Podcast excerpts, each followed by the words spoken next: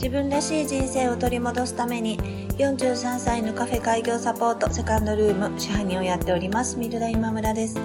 このチャンネルはカフェをやりたいという夢を25年間温め続けた私が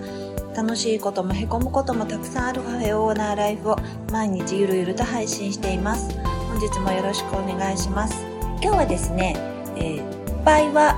成功のもとというお話をしたいと思います。まあ私自分のお店が成功してるとはいうふうに思ってはないんですけれども、ただ、えー、私今、えーもうすぐ、えー、カフェを開業して6年になりますが、えー、初めの3年のカフェ経営というのは完全に、えー、失敗だったというふうに、まあ、思ってるんですね。で、だけど、今こうやってまだ、えー、もうすぐ6年っていうカフェのオーナーを続けているのも、まあ、それがあったからかなっていうふうに感じた、え出来事がありましたので、え今日はそれを、えシェアしたいというふうに思っています。昨日ですね、私、ちょっとあの、知人に頼まれまして、えある、カフェに行ってきました。駅からも、多分5分以内で歩けるので、私のお店よりも駅からの距離は、小さいかな、あ、あの、短いかなっていうふうに、あの、感じました。あの、痛みではないんですけどもね。で、えーお店の大きさはもうちょっとちっちゃいぐらいだったんですけど、席数はまあまああって、多分私と同じぐらいの年の女性だと思うんですけれども、えー、その方とジョーさんと二人で切り盛りをされてました。で昨日はあの一日中雨降りで、まあ、お店も私がたちが行った時には、まあ、一組しかいらっしゃってなくって、で、まあ、その一組もしばらく経って帰られて、えー、それから私たちがいらっしゃる間は、お客様は一組もいらっしゃいませんでした。で、えー、そのお店は、去年の5月にオープンをしたそうなんですね。で、去年の5月というと、まあ、緊急事態宣言、1回目の緊急事態宣言がちょうど明ける開けるぐらいの頃なので、多分まあ、このコロナがまあ収束して、これからまあうまくいくんじゃないかなと思われる予想されている時に多分開店をしたんだと思うんです。まあ実際問題はあの1年間まあね、皆さんもまあご承知の通りこんな感じであの世の中は進んでいますけれども、なので、えー、自分のお店のお客様が、え少ないのは、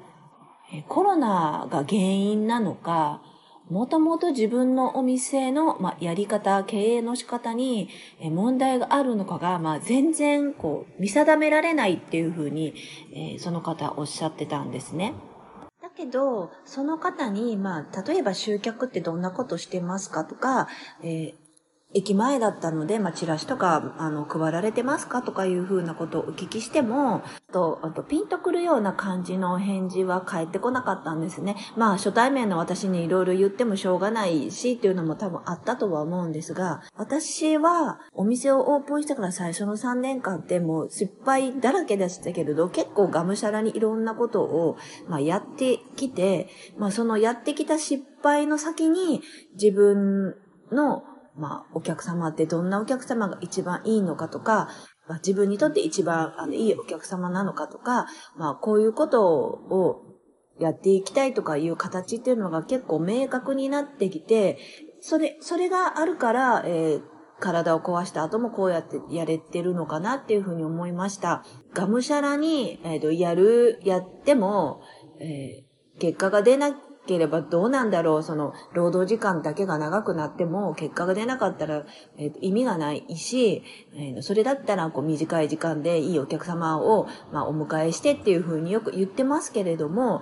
それすらもわからないっていう方も最初は多分いらっしゃるんだろうなと思って、えー、後先考えないで、まあ、がむしゃらにやる時間っていうのが、やっぱり、あの、それが、もし失敗だったとしても、え長く続けていく上では必要な時間なのかもしれないなっていうふうにあの思いました。えー、私は、えー、最初の3年間は本当に失敗だと思っ今も思ってますけれども、その失敗がなかったら今のお店もないっていうふうに思うと、えー、失敗したその時間もちょっと、えー、愛おしんでみたいかなっていうふうに感じながら、えー、こちらのお店に戻ってまいりました。昨日行ったそちらのカフェですけれども、すごく可愛いカフェで、